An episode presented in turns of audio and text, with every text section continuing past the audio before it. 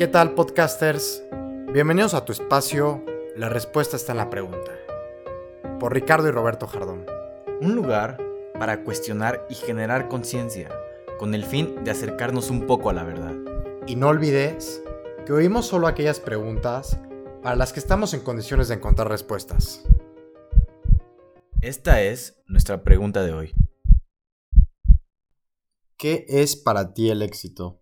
Yo creo que no podemos definir la palabra éxito, ya que cambia de persona en persona. Depende mucho de factores subjetivos y es algo muy relativo. Esto quiere decir que lo que para mí puede significar éxito, para otra persona significa una pérdida.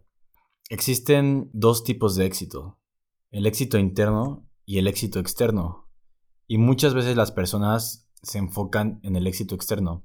Hoy te voy a explicar qué es el éxito interno, el éxito externo y cómo desarrollar habilidades que te ayuden en tu juego interno y en el externo. Para ti, Roberto, ¿qué es el éxito? Bueno, Ricardo, antes de responder esta pregunta, quiero eh, reflexionar acerca de algo y es que creo que hemos encasillado el éxito en un concepto generalizado en la sociedad. Yo creo que todos hemos visualizado el éxito como una persona que tiene mucho dinero, como una persona que tiene a la chava más guapa, como una persona que es famosa incluso. Hemos conceptualizado todas estas características y las hemos puesto en la definición de éxito. Y también yo creo que hemos puesto a la felicidad y el éxito como sinónimos. Hemos creído que las personas, como ya te lo he dicho en nuestro concepto generalizado de éxito, que son ricas, que son famosas, que tienen propiedades, son felices cuando hemos visto que muchas de estas personas, aunque tengan todo el dinero del mundo, aunque tengan todas las riquezas que pueda haber en este mundo, que sean famosas incluso, no son felices. Yo te puedo poner ahorita el ejemplo de Avicii. Avicii era la perfecta persona en nuestra definición conceptualizada generalizada de éxito, y sin embargo, descansa en paz todos supimos que no era feliz y eso lo llevó incluso hasta el suicidio. Otro ejemplo que puede ser similar a este puede ser el de Mac Miller. Tenía todo lo que él quería, fama, dinero, estaba rodeado de muchas personas y al final no era feliz. ¿Y cómo podemos saber esto? Todas las emociones negativas que traía dentro de sí lo llevaron a consumir drogas y a una sobredosis, lo cual lo terminó matando. Otro gran ejemplo es a Robbie Williams, un gran actor, tiene toda la fama, todo el dinero, sin embargo, tuvo una depresión que lo llevó al suicidio. Otro ejemplo es Kurt Cobain y ejemplos como estos podemos ver muchísimos. Ricardo, yo creo que aquí tenemos una gran reflexión y tenemos que romper esa conceptualización de que el dinero y la fama te dan la felicidad, porque claramente vemos que no es así. Exacto. Es justo ahí donde podemos ver que el éxito interno y el éxito externo son cosas diferentes. ¿Cómo? ¿A qué te refieres con esto? Podemos ver que existe un juego interno y un juego externo. El juego interno son tus emociones, creencias, valores, referencias y reglas que te has puesto o te han puesto a lo largo de tu vida. Es lo que sucede en tu mente y cuerpo, y solamente tú tienes conciencia de ello.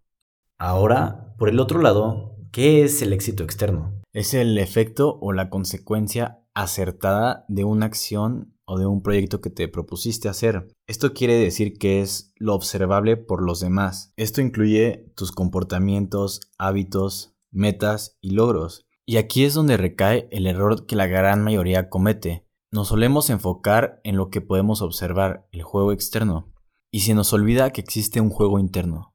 Creo que tienes mucha razón y creo que también la sociedad ha influido mucho en este sentido, ya que vivimos inmersos en una época en donde tienes que ser productivo, en donde tienes que estar siempre generando algo. No tiene nada de malo ser productivo, no tiene nada de malo eh, querer generar cosas.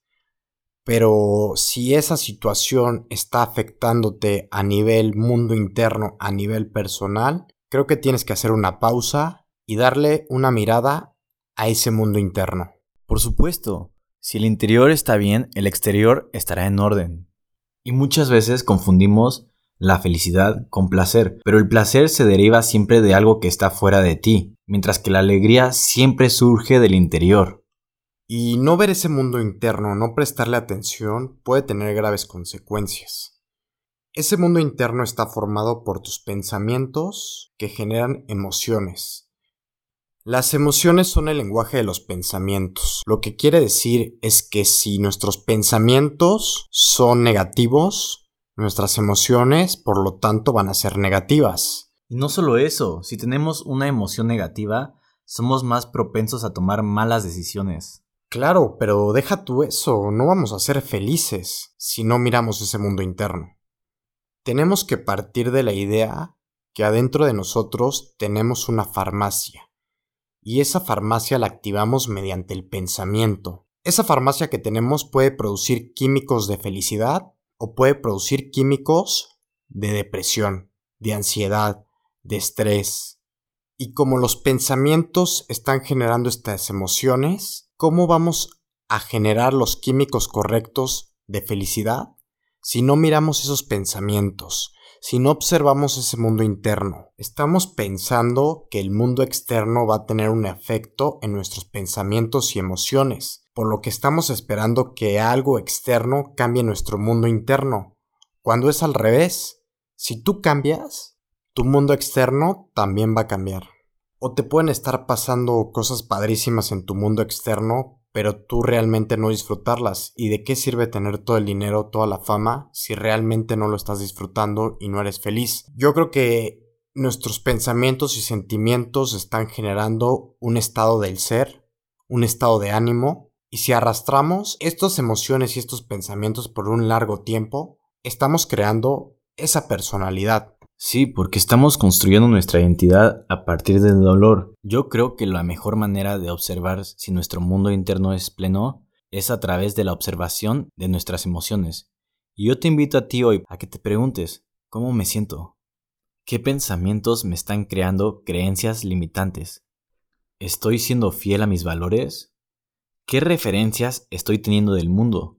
Porque recuerda, no es lo que me sucede, sino cómo lo interpreto. Bueno, yo aquí veo otra gran diferencia entre el mundo interno y el mundo externo, que el mundo interno no es algo que puedas medir, no es algo que puedas decir como, como en el mundo externo de ya lo tengo, ¿no? Algo tangible. Por lo tanto, se vuelve un constante proceso. Tenemos que entender este cuidado de nuestro mundo interno como una jornada constante, no como una meta, porque esto nunca acaba. Yo creo que todo el tiempo tenemos que autoobservarnos, tenemos que ser conscientes de qué estamos pensando y tenemos que estar siendo consciente y preguntándonos este tipo de preguntas. ¿Cómo me siento? ¿Qué necesito? Y en ese tipo de preguntas, tener la sensibilidad para ver cómo nuestro cuerpo responde a eso, para ver qué tipo de emociones surgen a través de esas preguntas. Recuerda, amigo, que la respuesta está en la pregunta. Sabes, Robert, te voy a contar algo que decidí hacer el mes pasado me alejé de las redes sociales. Cero Instagram, cero Facebook, durante un mes. Y tuvo más beneficios de los que esperaba. Me di cuenta que el alejarme de estas redes me ha ayudado a conocer este mundo interno del que estamos hablando hoy. No lo dudo, porque para entrar a ese mundo interno se requiere de mucha atención y energía. Y créeme, las redes sociales nos quitan mucho de estas dos. Exacto. Y si te pones a pensar, las redes sociales es el mundo externo de todos. Y no solo eso, también muchas veces es el mundo perfecto. Y digo perfecto, pero entre comillas. Porque, por ejemplo, lo que yo pongo ahí son mis mejores momentos. Pero vemos eso reflejado y pensamos que todo debería ser como en Facebook, como en Instagram, cuando no vemos el panorama completo. O sea, no solo el mundo externo, sino el interno también. Exacto. Y vemos fotos en viajes, en eventos, lo que no vemos es cómo se está sintiendo la persona en ese momento. Creo que un buen consejo sería que cada quien sea honesto consigo mismo y ver qué tanto tiempo le está dedicando a las redes sociales, que se traslada al hecho de qué tanto tiempo le estás dedicando al mundo externo de los demás. Creo que hay una parte ahí en Instagram en donde tú puedes controlar el tiempo y ver cuánto tiempo pasa al día. Y esa sería una manera muy rápida de tomar acción para cuidar ese mundo interno. Otra manera de tomar acción es invirtiendo en ti. Como diría el autor del libro Padre Rico, Padre Pobre, Robert Kiyosaki, invierte en ti, invierte en tu mente, es tu mayor activo. Creo que la manera en la que podemos invertir en nuestra mente es que seamos honestos con nosotros mismos y nos preguntemos qué tipo de contenido estoy consumiendo. Contenido que me potencie o que me limite. Tener cuidado de nuestro mundo interno es conectar con nuestro cuerpo, con nuestro ser, tomar un tiempo para ti, para poder tomar las cosas en perspectiva y poderte preguntar, ¿por qué estoy haciendo esto en el mundo externo? Es poder conectar con tus pensamientos y emociones para poder tener un mejor mundo externo. Y si tu mundo externo ya es bueno, poder disfrutarlo más. Y yo quiero invitarte a tomar acción. Estas son algunas de las actividades que yo hago para poder cuidar mi mundo interno y si las realizas te pueden ayudar tanto como a mí me han ayudado. La primera es meditar. Yo creo que esta por perfección es la mejor actividad para poder ver ese mundo interno. Yo veo la meditación como tomar un microscopio y poder ver de cerca esos pensamientos y esas emociones. Y piénsalo bien, lo que te mantiene en contacto con tu mundo externo son tus cinco sentidos. Al tú quitarle toda la atención a ese mundo externo, cerrando los ojos, siendo consciente de tu respiración, le estás dando la atención a ese mundo interno, y donde pones tu atención, pones tu energía. Otra de las actividades es el ejercicio. Cualquier ejercicio que involucre actividad física va a liberar en tu cuerpo endorfinas, y las endorfinas son un químico que actúa y desencadena una sensación positiva en tu cuerpo. Otras de las sustancias que genera nuestro cuerpo cuando hacemos ejercicio es la serotonina. Esto funciona como un antidepresivo natural. Por lo tanto, si estamos generando endorfinas, serotonina y también dopamina, tú dime si no te vas a sentir feliz a lo largo de tu día. Va a mejorar por lo tanto tu estado de ánimo y tu apariencia física. Esto quiere decir que tu mundo interno y externo van a tener una gran mejora. Otra de las actividades es el agradecimiento. Y como ya dijimos anteriormente, tus pensamientos crean emociones. Esas emociones son el lenguaje de los pensamientos. Por lo tanto, si tú estás pensando en agradecimiento, estás generando emociones que conllevan cuando te sientes agradecido. Todos tenemos cosas por las cuales ser agradecidos desde el poder escuchar este podcast, desde el poder respirar, desde el simple hecho de amanecer con vida. Muchas veces nos damos cuenta de estas cosas y las damos por seguro, pero son tan efímeras.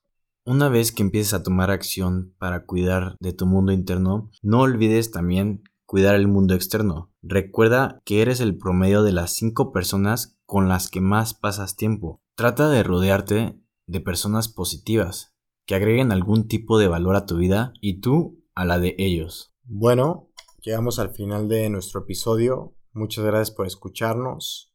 Esto fue La respuesta está en la pregunta. Solamente tú defines lo que es el éxito, y cuando viene desde un buen juego interno, no lo hacemos para complacer a ningún estándar social, sino para hacer lo que nosotros valoramos en esta vida. Gracias.